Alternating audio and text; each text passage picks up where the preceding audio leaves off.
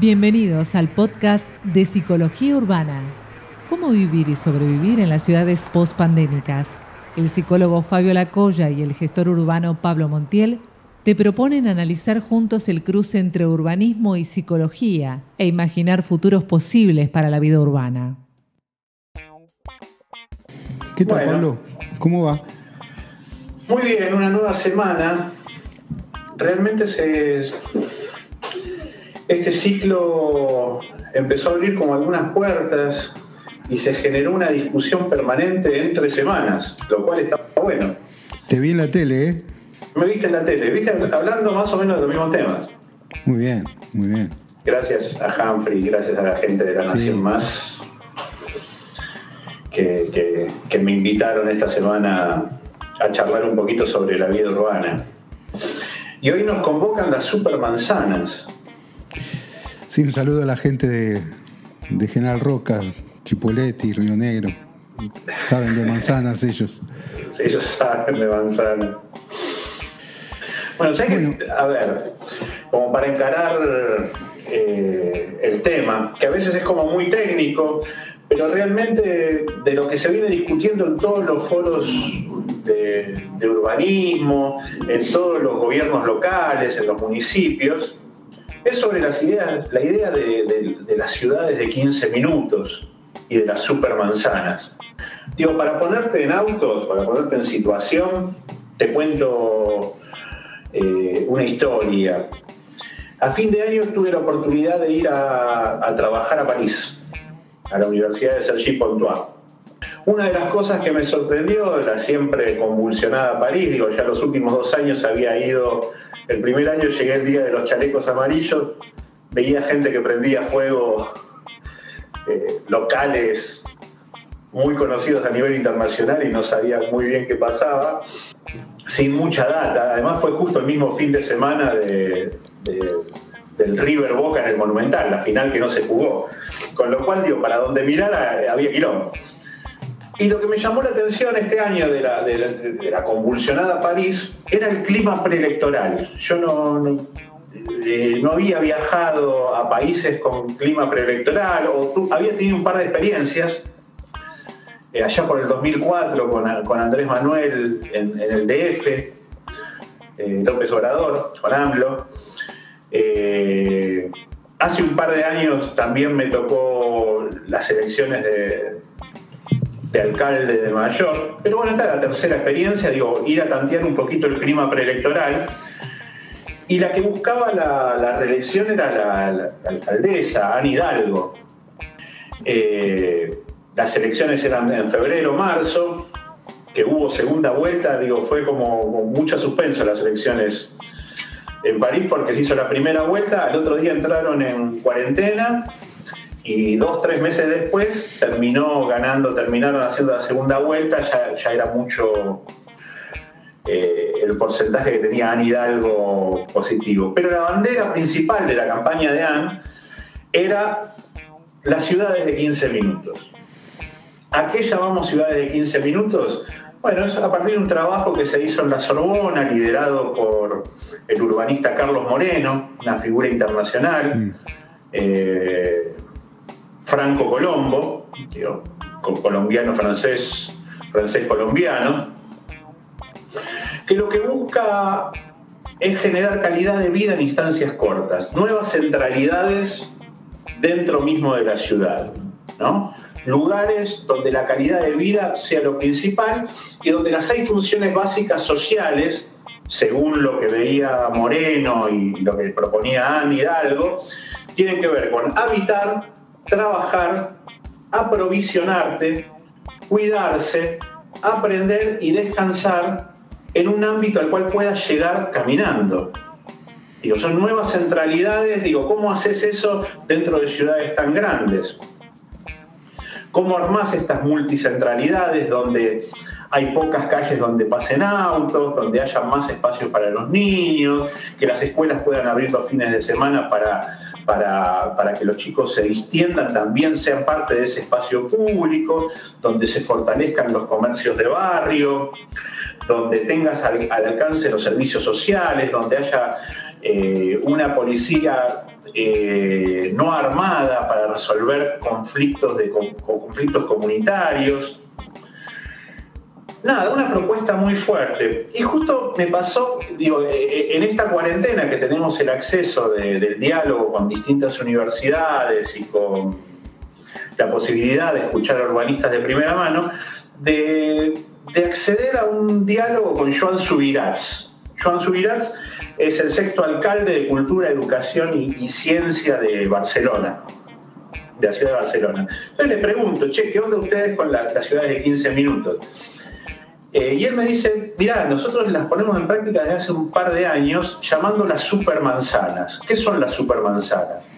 Cerramos nueve manzanas al tráfico, generamos esas calles peatonales, caminables, y tratamos de que en esas nueve manzanas estén los servicios sociales, haya una escuela, haya una biblioteca, haya servicios culturales, eh, haya comercios barriales eh, importantes, con lo cual ya, ya, lo venimos poniendo en práctica, eh, no me acuerdo ahora si eran cinco o seis barrios de, la ciudad de Barcelona.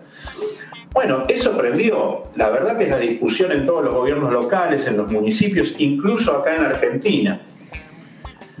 Y yo lo que pensaba, digo, en esta idea que está buena, porque tiene que ver con la, con la ciudad compacta, ¿viste? La ciudad compacta minimiza desigualdades. Digo, mucha gente viviendo en un lugar hace que todos tengamos acceso más o menos a los mismos servicios, a la escuela, al transporte público, etc.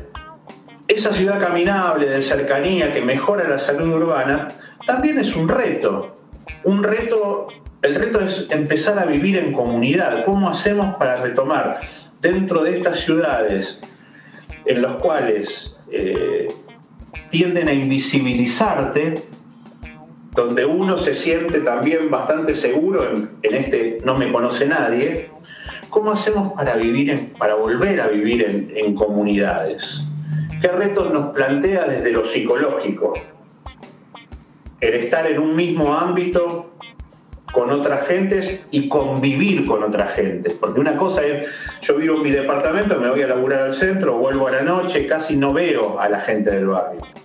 ¿Qué pasa cuando retomamos esa vida eh, barrial desde, múltiples centralidades? ¿Sabes que hay otra, otra, otra, otro modo de nombrarlo que, que, creo que los catalanes inclusive lo nombran, que es la superisla? ¿No? Que le dicen superisla. Este, a mí me parece que como concepto es un concepto buenísimo. Eh, pero habría que ver cómo y cómo, cómo y dónde aplicarlo. Y yo no creo que cualquier población esté de alguna manera preparada, comunitariamente hablando, para, poder lograr lo que podríamos llamar una red comunitaria, porque de, hecho se trata de, eso. En general, una de las primeras explicaciones que, estos tipos dan es saquemos los autos, ¿no? Lo, que sobran son los autos. O sea, como, como una, inclusive dentro de la supermanzana, de esas nueve manzanas que vos decías, este, esto de las supermanzanas, decía, ¿no? Que, no es para cualquiera.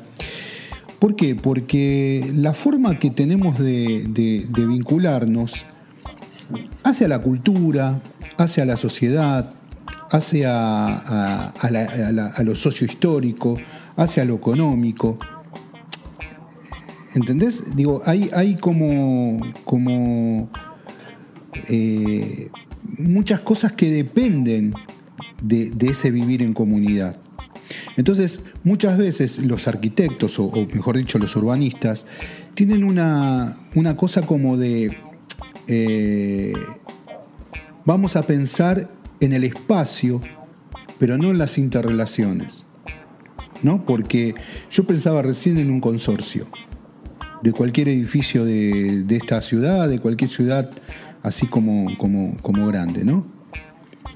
Este, ¿Qué pasa en un, consorcio? Este, en, un consorcio lo que, lo que sucede en general es que, se, matan, que no, se ponen de acuerdo, que no saben este, qué, decir, cómo decirlo, etcétera, etcétera. Este, hay sospechas, hay, hay paranoias. Entonces digo, también tiene que ver con una cuestión cultural. Ahora, empecé por la mala noticia yo. Pero también es cierto este, que vivir en comunidad este, nos hace como más fortalecidos, porque además inclusive están los que dicen que hay más seguridad en las supermanzanas, hay menos circulación, viste que es como un country, tienen algunas reglas son las mismas que en country, porque inclusive vos tenés que ir por un con el auto a, una máxima de 20, 25 kilómetros por hora, es decir, eh, y además es interesante lo que pasa en las esquinas, ¿no? que las, esquinas, las, esquinas están redondeadas. ¿no? Esa, esa también está buenísima. Ahora, yo haría una fuerte campaña de cómo vivir en comunidad, cómo vivir próximo, ¿no? El, concepto de proximidad es interesantísimo para pensar esto, porque próximo suena prójimo, próximo suena a lo que viene, lo próximo, y próximo también suena cercanía. Entonces vos fijate, ¿no? La, palabra proximidad, que, cuántas cosas abarca, digamos, ¿no? Uno de los riesgos que, que tal vez aparezcan es que la gente se sienta amenazada en su intimidad, que todo tenga que ser a través de la red.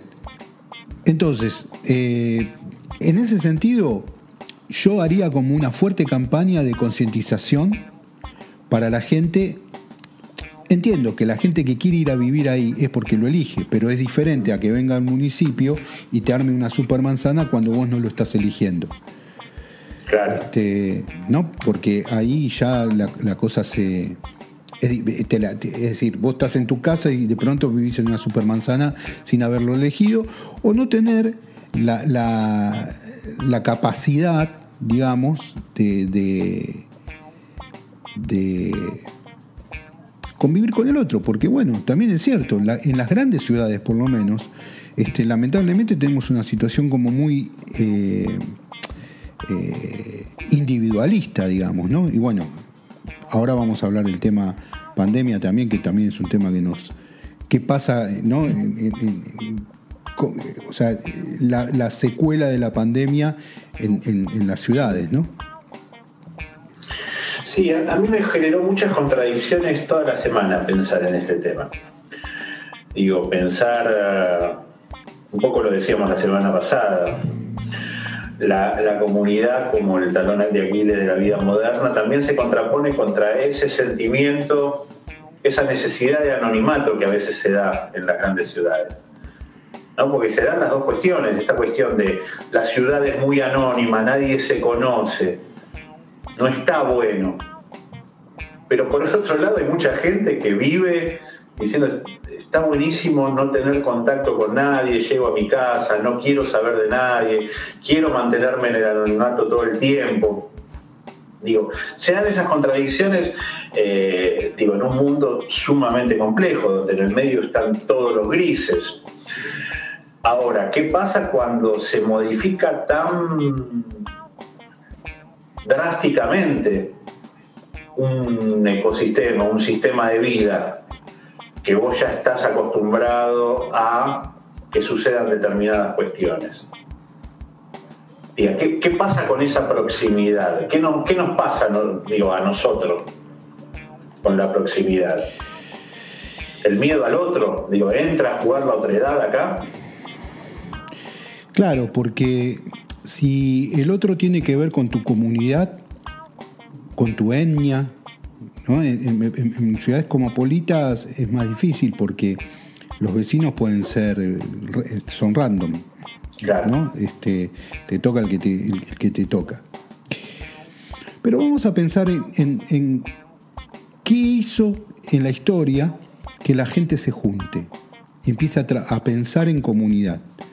En general es siempre después de, una catástrofe, ¿no? O de, viste, posguerra, el, el 2001, ¿no? Después del 2001 dijiste la historia y yo me había ido al carajo, ¿eh? te, soy sincero. Empecé a pensar el acopio de alimentos, eh, el honrar a los muertos, me había ido a la prehistoria, pero lo trajiste un poquito más, para acá, ¿estuviste bien?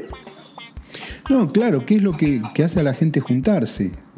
y lo que hace que la gente se junte es el miedo. ¿Viste? Eh. Es difícil que la, gente se junte para ser feliz. Sí, claro, por supuesto que hay, hay, lugares, el arte nos ofrece espacios comunes para ser felices. Pero digo, lo que te une es la desesperación muchas veces, ¿no? Eh, es el hambre. Eh, entonces, lo que están planteando los, los, urbanistas que trabajan con esto es cómo pensar, unirnos a través de un móvil de la felicidad, un móvil desde, desde lo saludable y no desde lo enfermo. Y en ese sentido a mí me interesa pensar en las supermanzanas, ¿viste? Este, en cómo se van armando esas redes. Eh, hay un ensayo que creo que tienen que ver con los grupos de WhatsApp, que de alguna manera estamos aprendiendo a convivir ¿no? con, con la pluralidad de voces. Ahora, en las supermanzanas también depende qué grupo etario vos tenés ahí. ¿Viste? Es decir, si vos tenés un grupo etario de más 40 es una cosa, si tenés un grupo etario de menos 40 es otra. Este, entonces habría que ver, ¿viste? Sí, ahí la información, las áreas de estadísticas de las ciudades la tienen. Y lo sabemos que la Paternal es un barrio de los más envejecidos de la ciudad en cuanto a su población más tradicional. Así como hay otros barrios que eh, reciben muchos estudiantes, digamos, y el promedio de edad es mucho menor. Preguntan si eso no es medio Black Mirror. Acá están preguntando. Y no, es, es la data, a ver, nos tenemos que meter, Fabio, con las Smart Cities con la información que está circulando. Digo, porque a su vez nosotros vivimos una vida smart. Digo, vivimos una vida eh, mediada. No, a ver, cuando, cuando hablabas también lo que me preguntaba es, eh, o sea, lo que nos une es el miedo. El miedo genera reacciones. El miedo social saca lo más conservador de nuestro repertorio? Sí, lo más primitivo, lo más primitivo, lo más primario, digamos, ¿no? Cuando digo lo más primario es pensar en, las salitas del preescolar. Viste que hay bronca, amor, odio, envidia, celos, competencia. E, e, e, esas cosas muy primarias este, saca la vida en comunidad muchas veces, ¿no? Aparte las redes en general eh, tienden a ser eh, heterárquicas, es decir, siempre están buscando a alguien que los lidere. ¿Viste? Eh, por más que muchas veces las redes tratan de, tener cierta horizontalidad, este, lo que sucede muchas veces es que buscan un líder natural. ¿no? Y, el, líder natural si, es elegido, ya deja de ser una red, porque la red justamente de lo que se trata es de, huir de lo piramidal. ¿no? Este, inclusive hay redes que son invisibles. Porque una red visible, ¿qué sería? El Club del Trueque, suponete. Una red visible, ¿qué, podría ser? Eh, red solidaria. No sé. La, red solidaria de de Juan Carrá. Eh, no, Juan, Juan Carrá es un amigo escritor. Juan Carr. Este, em, esas son redes visibles, pero también están las invisibles, las que se van armando. Eh, ni siquiera a través de las redes sociales, ¿no? Las que se van, las que se van armando así como eh, solidariamente, por cooperación, eh, por, por afiliación, es decir, por, por, afiliaciones viene de filio, ¿no? De, sentirse identificado con algún rasgo del otro que te hace sentir próximo, este, por sentirte perteneciente a esa red. Vos viste que en general las redes o, los, los, movimientos sociales siempre tienen una identificación en la ropa. Suponete, no sé, se asocia un determinado gremio con un determinado color, este, o una bandera, etcétera, etcétera. Entonces, eh, en ese punto, la identificación creo que, tiene, tiene, que ver con, con, sentirte que formás parte de, de Árbol. Pero también lo que hay que decir que, que estas redes tienen que ser independientes, porque si no son dependientes terminan institucionalizándose las redes que funcionan, ¿entendés? Es decir, si vos vivís en una supermanzana pero ya estás buscando un líder, un mini intendente, un mini, eh, eh, ¿entendés? Como la idea es moverse, que el trabajo te quede cerca, que el banco te quede cerca, que el kiosco te quede cerca, es maravilloso, pero cuidado que puede producir endogamia. Es decir, el confort lo tenés dentro de tu casa, el confort lo tenés a una cuadra, a dos cuadras, a tres cuadras, y lo que puede generar es el gueto. Entonces, las supermanzanas tienen que tener siempre una salida de emergencia, que es el afuera, es la vida. ¿no? Es, porque si no está eso de las... Eh, eh, bueno, es lo que está pasando en, este, en, esto, en estos tiempos de restricciones, ¿no? Este, hay mucha gente que ya se fue acomodando a su, a su, a su mundo en cautiverio, su mundo endogámico, y está ahí. Y, se va acostumbrando a eso, digamos, ¿viste? Este, entonces, yo siempre pienso que el confort puede ser peligroso, ¿viste? Porque el confort te puede sacar a patadas de la sociedad donde tendrías que estar viviendo. ¿Viste? Así como el que el ermitaño que se va en medio de la montaña y, se acomodó ahí, ya no vuelve y qué sé yo. Bueno, el, el confort te debilita. Entonces, este, hay que tener cuidado con eso, porque el capitalismo nos va empujando al confort. Entonces nosotros compramos, compramos el, confort y ese confort te termina debilitando. Por eso lo de la heterarquía, por eso, por eso la de eh, tener un líder operativo no es lo mismo que tener un líder carismático que baje línea, digamos. Entonces, en ese punto, lo, que sería el, vivir en, comunidad, si no hay una cierta representatividad en la, red misma, si no hay una cierta representatividad, lo que sucede es que pasás de la organización al caos. Los alemanes dicen ¿no? que, eh, la organización permite navegar el caos, este, pero la representatividad tiene que estar, tiene que estar, tiene que haber acuerdo, tiene que haber consenso y tiene que haber, y acá voy a Nietzsche, tiene que haber un para qué. ¿Viste? ¿Para qué? Vamos a vivir en una comunidad. ¿Para qué vamos? ¿Para andar en bicicleta?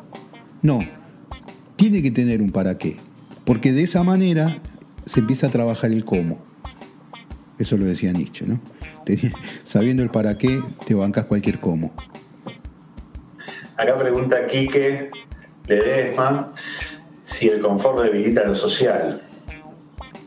Y el, confort, te, mete para adentro, ¿viste? Porque este, estás en tu sillón, estás en tu. Este, ¿viste? tener todo lo que vos querés es muy angustiante. Siempre tiene que haber algo que no haya. Por eso muchas veces las grandes este, los grandes deportistas o, las grandes estrellas, este, lo único que los para es la muerte. ¿no? Porque ya tienen todo y quieren más y quieren más y quieren más y quieren más. El Club de los 27 en, el campo del rock. Este, Viste, imagínate, a, los, bueno, con los futbolistas pasa muchas veces eso, ¿no? Que a los veintipico ya, ganaste un mundial, ya, ya tuviste, tenés todo lo que, querés Y ahí aparece la angustia. Por eso el confort, hay que tener cuidado con, irse de rosca con el confort, ¿no?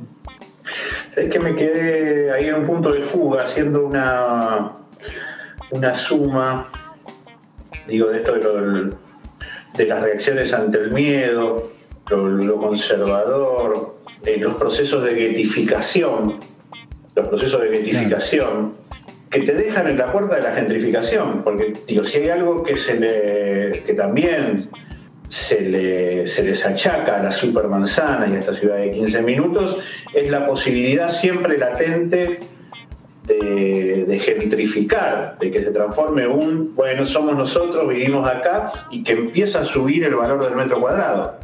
Digo, porque getificación, necesidad de confort, confort eh, asumido, sociedad de consumo, capitalismo, digo, terminan armando una bomba, digo, que puede, eh, puede desarrollar un, proyecto, un proceso de gentrificación fuerte.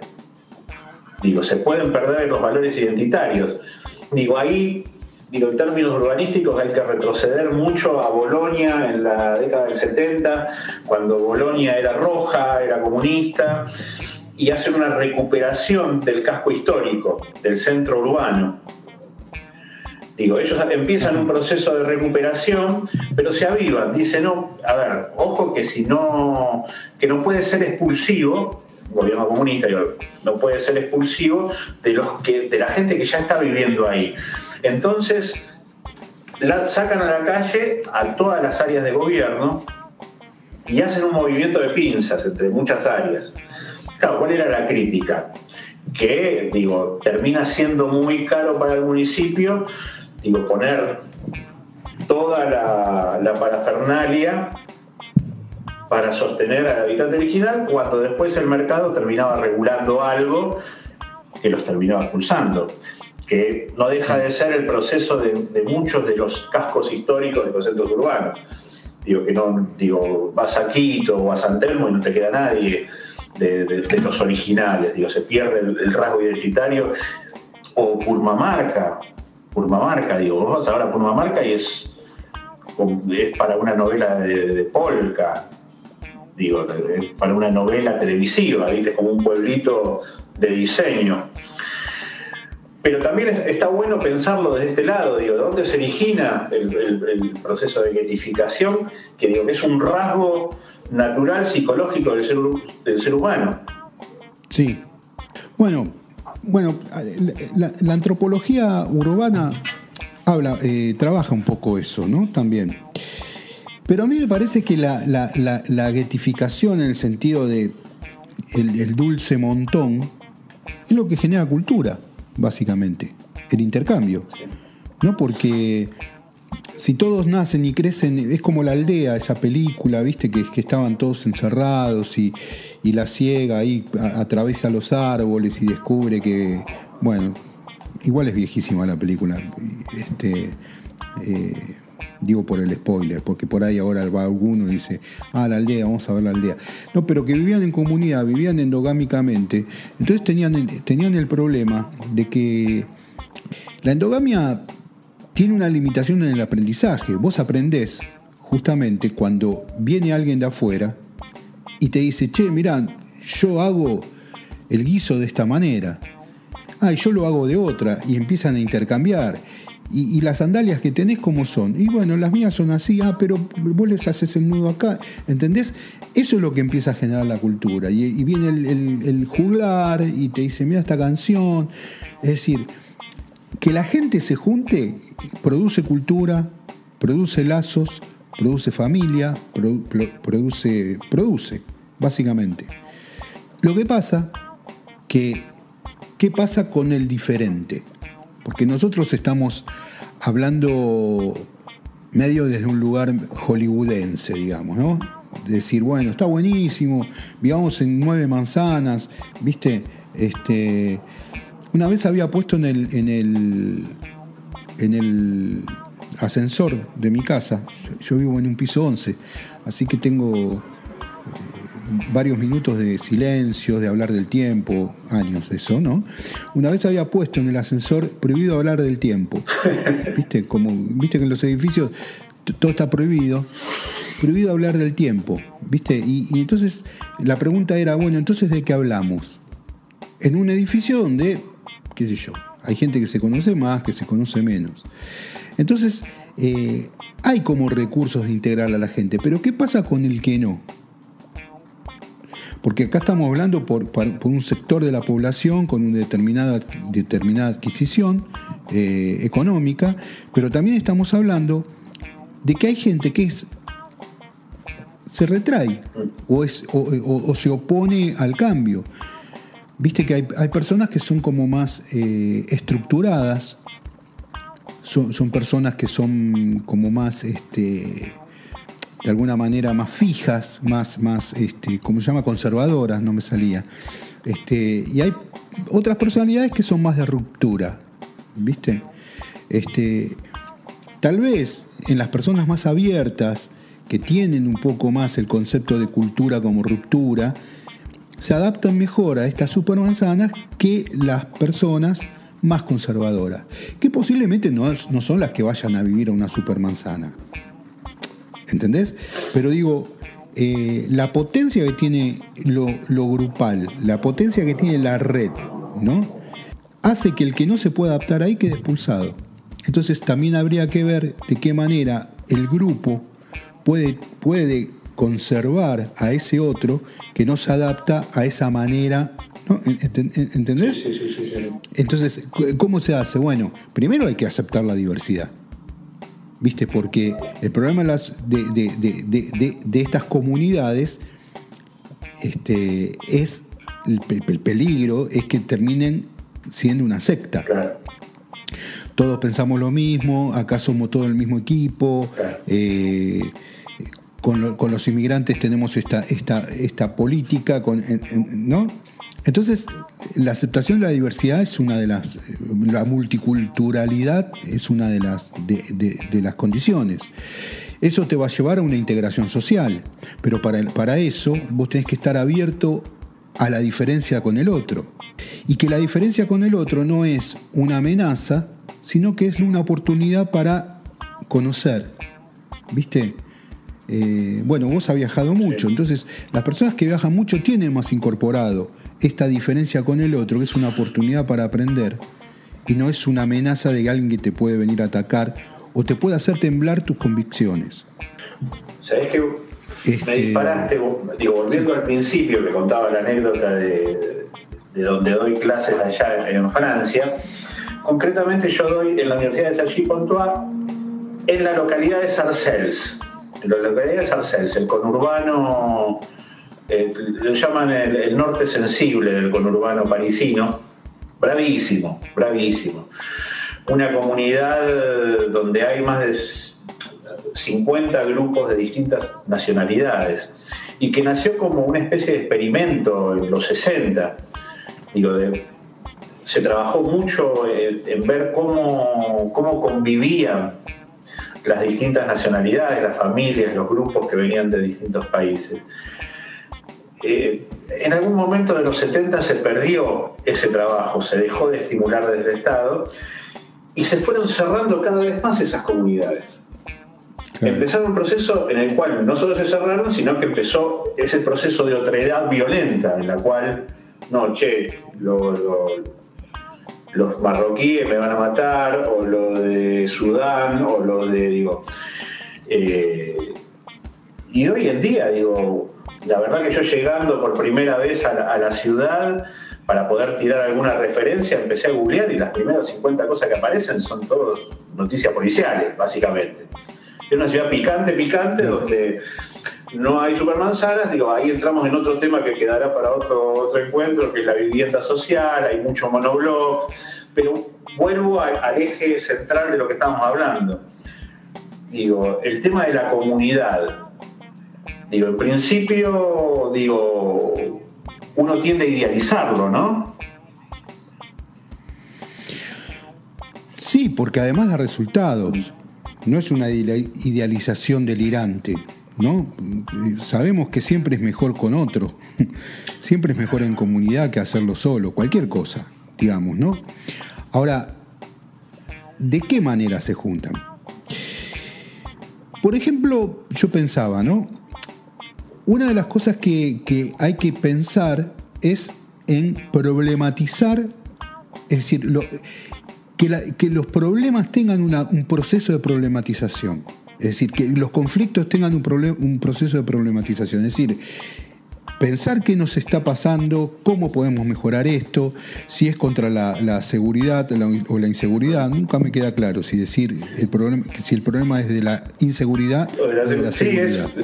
No sabes dónde está el, talón de Aquiles. Porque viste te dicen, no, vos sabés, hay una inseguridad terrible. Este, eso es una cosa, pero decir el, el tema de la inseguridad nunca me quedó, pero bueno, no es el momento. Estamos hablando también acá de una intracomunitaria, porque hay, hay extracomunitarias, redes que se van conectando con otras redes de otros lugares, ¿no? Debe haber en, ciudades donde hay más de una supermanzana, este, redes que también van ganando una con otra, digamos, ¿no? Yo te decía recién que había visibles e invisibles tipos de redes, ¿no? Eh, un poco tiene que ver con el reconocimiento que, hace mismo, mismo la gente, ¿no? que, hace visible una red. En general la red siempre eh, arranca siendo invisible, ¿viste? La comunidad además te hace sentir más fuerte de lo débil que puede ser, ¿viste? Porque ahí hay una identificación. Yo hace, hace unas semanas participé del Mundial de Escritura este, que, se organizó. Y, vos podés participar en equipo. Y nuestro equipo que se llama Los Nadadores, este, participamos 12 personas, ¿viste? Y fue una experiencia comunitaria, de, no, es una escritura comunitaria, cada uno escribe, es, durante 14 días vos tenés que escribir algo, todos los días. Pero lo más importante no fue lo que escribimos, sino que lo que nos fue pasando como grupo, como red, en el día a día en el grupo de WhatsApp, ¿no? Una estimulación, un acompañamiento, ¿viste? Una, una cosa de, que se terminó el mundial y dijimos, uy, ahora, ¿viste? entonces, bueno, ¿y qué podemos hacer? Y que, es decir, el grado de pertenencia que te da la participación con otro, la tarea con otro, y mucho más si estás ayudando a alguien. Porque vos podés hacer que una jornada de laburo para pintar el, frente de tu casa, pero también vos podés hacer para ir a ayudar eh, ¿no? al segundo cordón de, las afueras de la ciudad, o ahora en tiempos de hay una, hay una organización que se llama Abrazamos la 21, que hacen eh, gente que hace comida en sus casas y ellos retiran las, viandas y las van entregando. Es decir, esas son redes invisibles, pero son redes que tienen una potencia arrolladora. Entonces, por supuesto que el trabajo en comunidad es un trabajo que, que gratifica, ¿viste? Pero insisto, lo que decíamos al comienzo, no cualquier comunidad ni cualquier persona está eh, preparada para, como dice Cele, para la construcción colectiva, digamos, ¿no? Este, la verdad es esa. Eh, pero a esas personas no hay que expulsarlas. ¿Por qué? Porque todos tenemos una capacidad de reparación. Todos tenemos la capacidad para hacer algo. Entonces, algunos serán como más proactivos, suponete, algunos más pensantes, otros más manuales, ¿no? Y eso entonces haría que la, supermanzana funcione bien. Si vos ves los videos de las supermanzanas, por ejemplo, eh, son hermosos. ¿Viste? Te, muestran un lugar maravilloso. Pero hay que ver, viste, como todo, cuando vos te metes adentro, qué es lo que sucede, qué es lo que está pasando ahí, ¿no? Me dejaste pensando en la, en la maravillosa Chiqui González de Rosario, en su tríptico de la infancia, que armó la fábrica social del afecto, que era toda una cadena de producción con madera, con lana, con productos metálicos, donde iban las familias iban armando un juguete, pero no era que la familia armaba todo un juguete o los niños armaban todo un juguete, armaban parte de ese juguete y después venía otro y armaba otra parte y después todos esos juguetes que se hacían se donaban a otros, a otros barrios a otros lugares, la fábrica social del afecto, una, una movilización desde el estado de, Rosario, la Chiqui fue ministra de Cultura en Rosario, en Santa Fe, eh, maravillosa, maravillosa, maravillosa, si pueden ir a Rosario, que siempre estuvo cerca, eh, y ver el tríptico de la infancia, porque tiene ese tipo de pensamientos, digo, que, es política pública para, para coser, para hacer una costura social. ¿No? Para, para poder generar comunidad. Y recién las nombradas a Cele, los otros días reunidos con los chicos de, vida urbana de la Universidad de Buenos Aires, eh, una de las cosas que hablábamos es que, es que ciudad inteligente es la ciudad que puede generar, sostener, proyectar comunidades, respirar aire sano, caminar, mejorar la calidad de vida, la calidad emocional, la calidad psicológica de, la, vida urbana, digo, para los que vivimos en la ciudad. Me pareció buenísimo, porque tanto se habla de Smart City como una cuestión mediada por, las máquinas. Está buenísimo pensarlo al revés, digo, como una ciudad inteligente es una ciudad que se puede repensar desde sus diversidades, ¿no? Ahora, ¿de qué hay que cuidarse en estos casos? ¿No?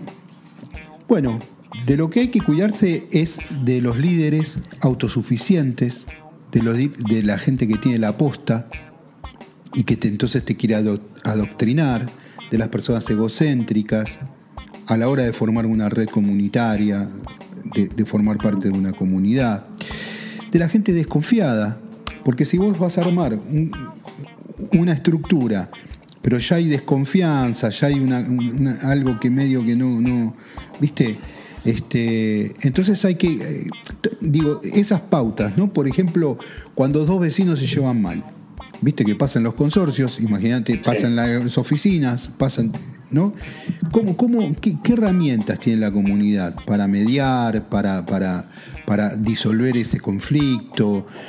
En general, no, bueno, para eso estamos los, psicólogos también, ¿no? Porque hay un punto donde no todos tienen las herramientas ¿no? A, partir de un conflicto de poder trabajarlo. Siempre, yo confío en el grupo, siempre la, potencia del grupo va a ser mucho, mucho mejor que cualquier intervención de cualquier profesional, etcétera, etcétera, ¿no? Y después no hay que, no hay que tener un pensamiento rígido, ¿no? A la hora de, juntarse, ¿no? De, las cosas tienen que ser así, y así, así, así, así, y si no, no se hace, ¿no? Tenemos un comentario acá, Pablo, de Rama Recondo. Dice, ¿la supermanzana es sobre la historia o sobre la nada? ¿Es un término global o importado? ¿Resiste otras geometrías urbanas? Esa es tuya. ¿Te llegó esa, esa...? Sí, sí, sí, sí, te estoy viendo, estoy viendo. Eh, qué, qué, buena pregunta, ¿sobre la historia o sobre la nada? A ver, la historia. La historia dice que de alguna forma las supermanzanas existían de otra forma. Las nuevas, digo, esto que hablamos de las nuevas centralidades, ya estaban. Digo, yo me crié recorriendo Cabildo y Juramento, como, como canta Conociendo Rusia, ¿no? Eh, sobre la nada, a ver, sobre la nada es interesante porque abrís otro tema, que es el tema de las políticas públicas eh, fotocopiadas. Cuando copias algo y lo, lo, traes, digo, ahí sí es sobre la nada. Me parece que hay algo en el medio, Rama, me parece, entre la historia y la nada, que es eh, la ciudad, que es la comunidad, que es la gente de ese barrio Digo, ¿cómo podés potenciar lo que sucede en ese barrio? Me parece, que hay un poco, digo, también es innegable que la potencia de la política pública a veces es mucho mayor de lo que puede esa tensión, ah, perdón, hay una tensión entre lo comunitario y la política pública, ¿no? Muchas veces. Pero la fuerza, cuando hay una decisión de un Estado, sea el Estado que fuera, decir, bueno, lo vamos a hacer acá, lo vamos a hacer acá, eh, a veces va más allá de, las necesidades de esa comunidad. Bueno, una cosa es cuando lo copias y lo pegás, otra cosa es cuando una política pública responde a un diagnóstico certero. y, buscas los consensos para realizarlo. Consensos posta, no como digo, los simulacros de participación ciudadana, que bueno, mandamos a hacer una encuesta a determinada hora, a determinada hora hay determinados ciudadanos en la calle y a otra determinada hora hay otros determinados ciudadanos. Con lo cual las respuestas pueden ser muy distintas, pero bueno, lo vas ajustando de acuerdo a la política que vos querés implantar lo tomo por ahí, ese, la historia o la nada. Digo, eh, me llevó, pensé mucho en esa cuestión de la comunidad, digo, y, nada, por viejo, vivir a, Buenos Aires de los 70, de los 80 y, otro tipo de barrios. Es un tipo, es un término global y es una marca. Sí, se nombró así y viene bien y lo define. Digo, no, sé si, si, de todos modos, de la nada nada, ¿no? De la nada nada. De la nada nada. Es decir, eh, el emergente de una, de, una idea o la emergencia de una idea o de un concepto viene de algún lado, digamos, ¿no? También tenemos otra foto. Tenemos la foto de la supermanzana, pero tenemos otra foto, que es la polución. Tenemos otra foto que es la densificación, tenemos otra foto que es eh, el, conglomerado de gente centralizada en un solo espacio. Es decir, tenemos eh, como, como, postales de, que a todos, por supuesto, nos gustaría vivir, insisto, el confort te debilita. Entonces, este, a todos nos gustaría vivir, vivir mejor, pero tampoco es vivir en una fantasía. Porque claro, viste, yo pensaba, este, cuando yo era chico en el barrio me decían que los amigos se hacen peleando, ¿viste? Entonces, digo, hay un punto de que yo, yo banco también la esquina, ¿no? Eh, en el sentido de, un lugar de encuentro donde pasan cosas. Así que no, yo no creo que tenga que ver con la nada, ¿no? De la nada, nada. Hay algo en el medio, hay algo que tenemos que seguir buscando, que tenemos que seguir cosiendo en estos encuentros que nos disparan la cabeza para 70.000 lugares distintos eh, en principio tenemos que avisarles, armamos colectivamente, en comunidad, una playlist en Spotify que la pueden buscar con psicología urbana, ah, que tiene letras, ¿eh? letras que te disparan para todos lados también. Y bueno, y, nada, nos vamos escribiendo por Instagram, por Facebook, nos vamos encontrando eh, sí, tenemos que, tenemos que agradecer también a, a la gente la semana pasada este, que tuvimos más de 1500 visitas entre Instagram y, Facebook. Este, el video de Facebook creo que ya está llegando a las 1000, este, más todas las que fueron en Instagram. La verdad que nos sorprende gratamente eso, ¿no? Así que nos, pone muy contentos para seguir pensando este tipo de cosas. Sí, aprovechemos esa energía, digo, sigan, sigámonos escribiendo, sigamos discutiendo, digo, ¿no? Estamos buscando algo, ¿no? Digo, estamos como tirando de los hilos que le sobresalen a la camisa. Muy bien, un experto en camisa, Montiel. Bueno. Buena este, semana, ¿eh? Gracias a todos, nos vemos en, en 15 días entonces. Dale. Listo, gracias. Chao, gente, hasta luego.